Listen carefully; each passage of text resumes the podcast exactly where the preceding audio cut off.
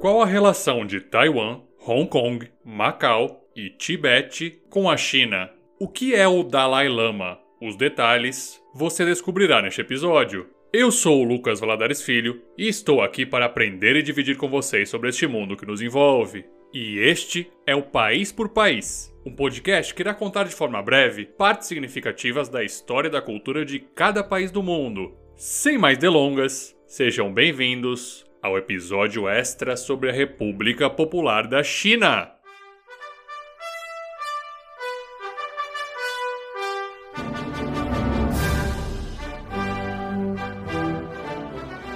Administrativamente, a China é dividida em ao menos 22 províncias, cinco regiões autônomas, dentre elas Guangxi, Tibete, Xinjiang, Ningxia e Mongólia Interior, quatro municipalidades, que são Pequim, também conhecida como Beijing, Tianjin, Shanghai e Chongqing, e duas regiões administrativas especiais, no caso Hong Kong e Macau. Com essa breve introdução, você já deve ter percebido que as regiões que falaremos a seguir fazem parte da República Popular da China. Então vamos a cada uma delas, começando por Taiwan.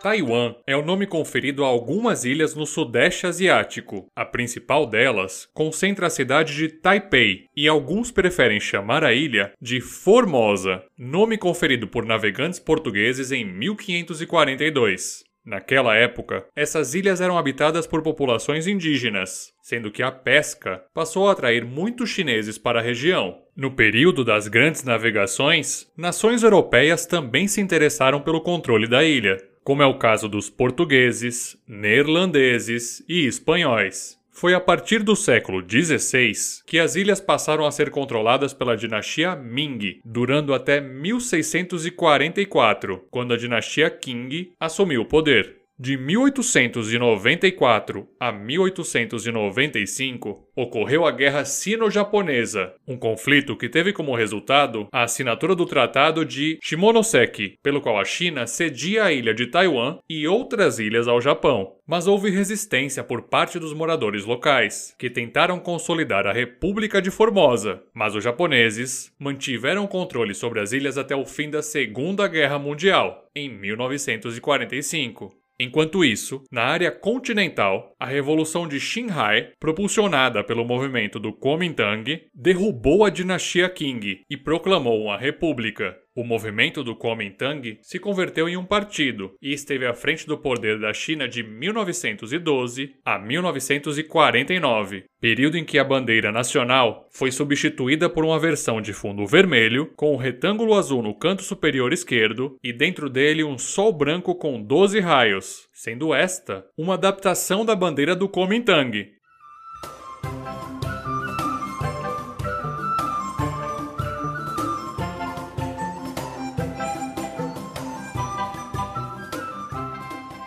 Em 1949, estoura a Revolução Comunista Chinesa, pela qual o líder Mao Tse-tung assume o poder e proclama a República Popular da China. Em razão disso, membros do Kuomintang se refugiaram nas ilhas de Taiwan, onde preservaram a bandeira como símbolo. Sob o nome oficial de República da China, Taiwan se governa de maneira independente da China continental desde 1949. Trata-se, no entanto, de um ponto de discórdia com o governo da China continental, que adota a política de uma só China, ou uma China apenas. Em termos práticos, essa política significa que quem possui relações com o país obrigatoriamente não reconhece o outro. Em 1971, a Assembleia Geral das Nações Unidas adotou a Resolução 2758, pela qual a República Popular da China passou a representar o país nas Nações Unidas. No ano seguinte, o Brasil fechou a embaixada em Taiwan e abriu uma representação em Pequim, declarando apoio à política de uma só China.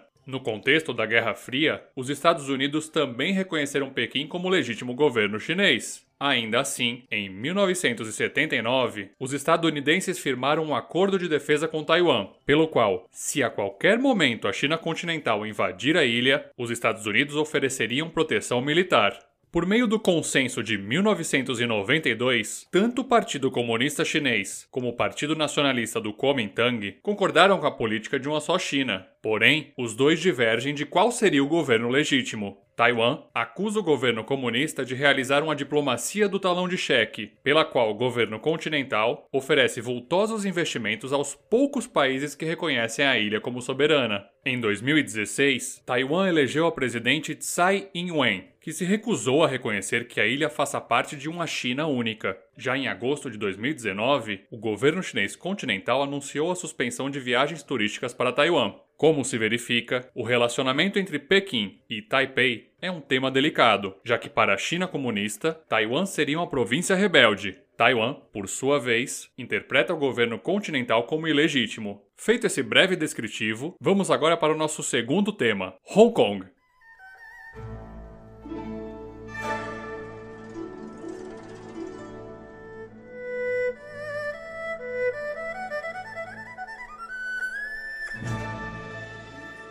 Hong Kong é uma das regiões administrativas especiais da China. Composta por uma pequena península e mais de 200 ilhas localizadas ao sul da China, a região é habitada por mais de 7 milhões e meio de pessoas. No episódio anterior, vimos que a Primeira Guerra do Ópio, em 1839, teve como resultado a derrota chinesa para o Império Britânico, reconhecida pelo Tratado de Nanquim, pelos termos do acordo, Hong Kong se tornava propriedade dos ingleses. O território foi ampliado em 1860 e mais uma vez em 1898 pela Convenção para a Expansão do Território de Hong Kong. Essa convenção também estabeleceu que Hong Kong pertenceria ao Reino Unido por 99 anos. Na Segunda Guerra Mundial, Hong Kong passou por uma breve ocupação japonesa e, em 1982, começaram as negociações diretas entre a China e o Reino Unido sobre como seria a devolução do território. As partes chegaram a acordo com a Declaração Conjunta Sino-Britânica, pela qual Reino Unido e China concordaram com a entrega de Hong Kong no ano de 1997, ou seja, cumprindo com a declaração anterior, sob a condição de que os chineses garantiriam um certo grau de autonomia política durante os próximos 50 anos, ou seja, até 2047. Essa ideia é consolidada pelo princípio de um país, dois sistemas, já que Hong Kong possui leis, moeda, partidos políticos, idiomas e eleições próprias, mas não possui uma força militar exclusiva. Cumprindo a promessa, Hong Kong foi efetivamente devolvida à China em 1997, que passou a adotar uma nova bandeira para a região, contendo como características um fundo retangular vermelho com uma flor balrínia branca de cinco pétalas ao centro. Essa flor é típica da região, e se você observar bem, as cinco estrelas da bandeira da República Popular da China são replicadas nas pétalas da bandeira de Hong Kong, o que simboliza a ideia de um país, dois sistemas. Ao passar para o domínio chinês, a região serviu como porta para os mercados no exterior, fazendo uma espécie de mediação entre o Oriente e o Ocidente.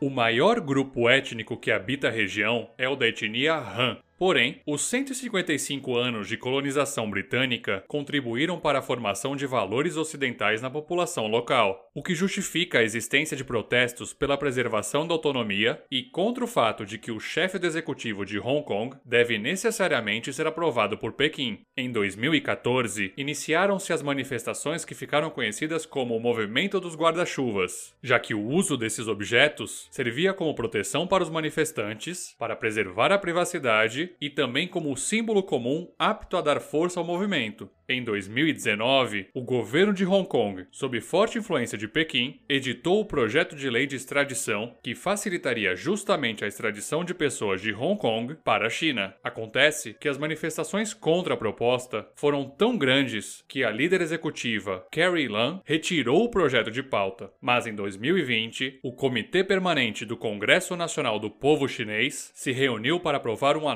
nova lei de segurança nacional, com fortes punições para crimes de terrorismo, separatismo e conluio com forças estrangeiras, permitindo combate a atividades subversivas e secessionistas. Vale comentar que o Brasil possui um consulado geral em Hong Kong, Feita essa análise, é hora de falar sobre outra região especial administrativa da China que tem, no mínimo, um aspecto peculiar que coincide com o Brasil. Vamos falar sobre Macau.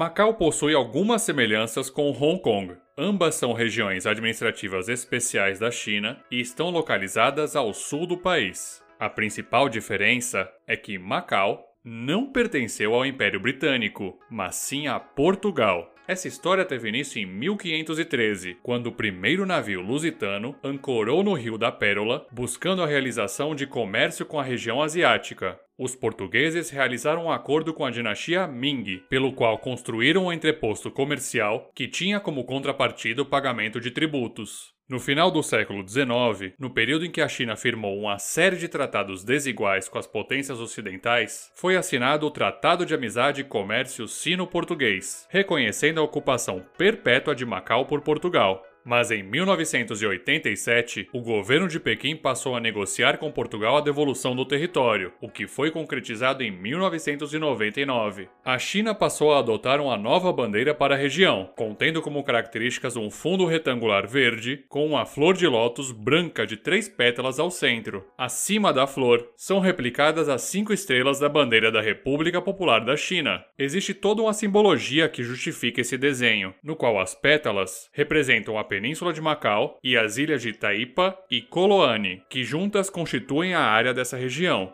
Já a flor de lótus, que na natureza é conhecida por sobreviver em condições adversas, estaria desabrochando sob a luz das cinco estrelas chinesas. Assim como Hong Kong, Macau possui certo grau de autonomia política e também se enquadra no modelo conhecido como um país, dois sistemas. E muitos turistas, principalmente os brasileiros, se impressionam com o fato de que parte da população dessa região fala justamente o português. Vamos agora para outra região, Tibete.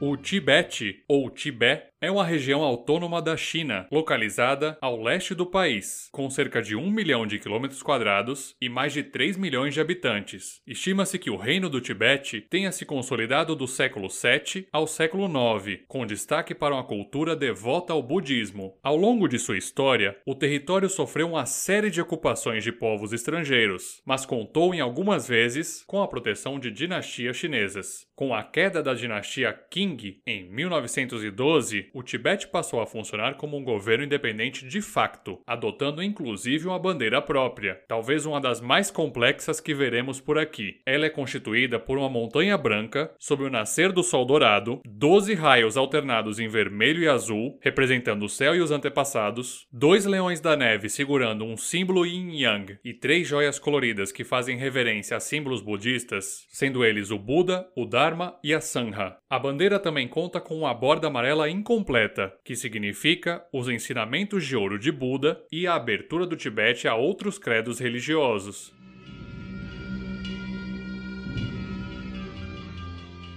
Em 1914, ocorreu a Convenção de Chimela, que resultou em um acordo firmado entre o Reino Unido e o Tibete, prevendo a soberania tibetana, um documento que acabou sendo rejeitado por Pequim. Em 1950, logo após a Revolução Comunista Chinesa, o governo de Mao Tse-tung exigiu que o Tibete aceitasse o governo de Pequim. A rejeição à proposta fez com que tropas chinesas incorporassem o Tibete, no que Pequim classifica como libertação pacífica. E no ano seguinte, China e Tibete firmaram um acordo de 17 pontos, pelo qual o Tibete reconhece a autoridade chinesa sobre a região. Milhares de tibetanos acabaram exilados, sendo o principal deles o Dalai Lama. No caso, Dalai Lama é na verdade um título conferido a um monge budista, considerado a reencarnação da compaixão de Buda, sendo Dalai Lama um representante não apenas espiritual, mas também político. O título em si não é hereditário, mas sim conferido após a complexa interpretação dos sinais. Nascido em julho de 1935, Tenzin Gyatso é o atual 14º Dalai Lama, tendo ele deixado o palácio de Potala para viver no exílio na Índia em 1959. Em 1989, o Dalai Lama recebeu destaque internacional ao ser laureado com o Prêmio Nobel da Paz, justificado em razão da busca por soluções pacíficas baseadas na tolerância e no respeito mútuo. Mas, para a República Popular Chinesa, o Dalai Lama atual representa um líder separatista. Em 2021, o presidente Xi Jinping visitou a capital tibetana, Lhasa. Foi a primeira visita de um presidente da República Popular da China à região, vista como uma celebração dos 70 anos da assinatura do acordo de 17 pontos. No último bloco, algumas curiosidades sobre essas regiões.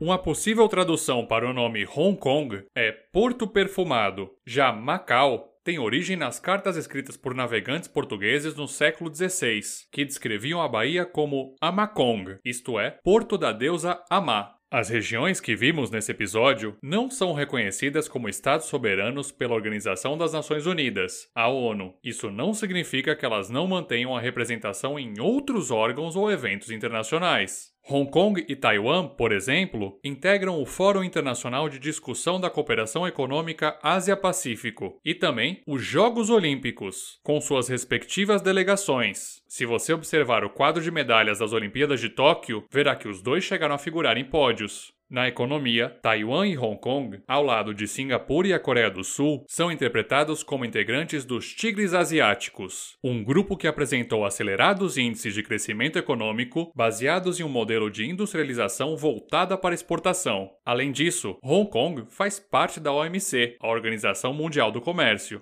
Todas essas informações acabam sendo relevantes porque a definição sobre o que é um país pode variar de acordo com as organizações internacionais ou a política externa dos Estados soberanos, o que só comprova a complexidade que envolve as relações internacionais e a diplomacia mundial.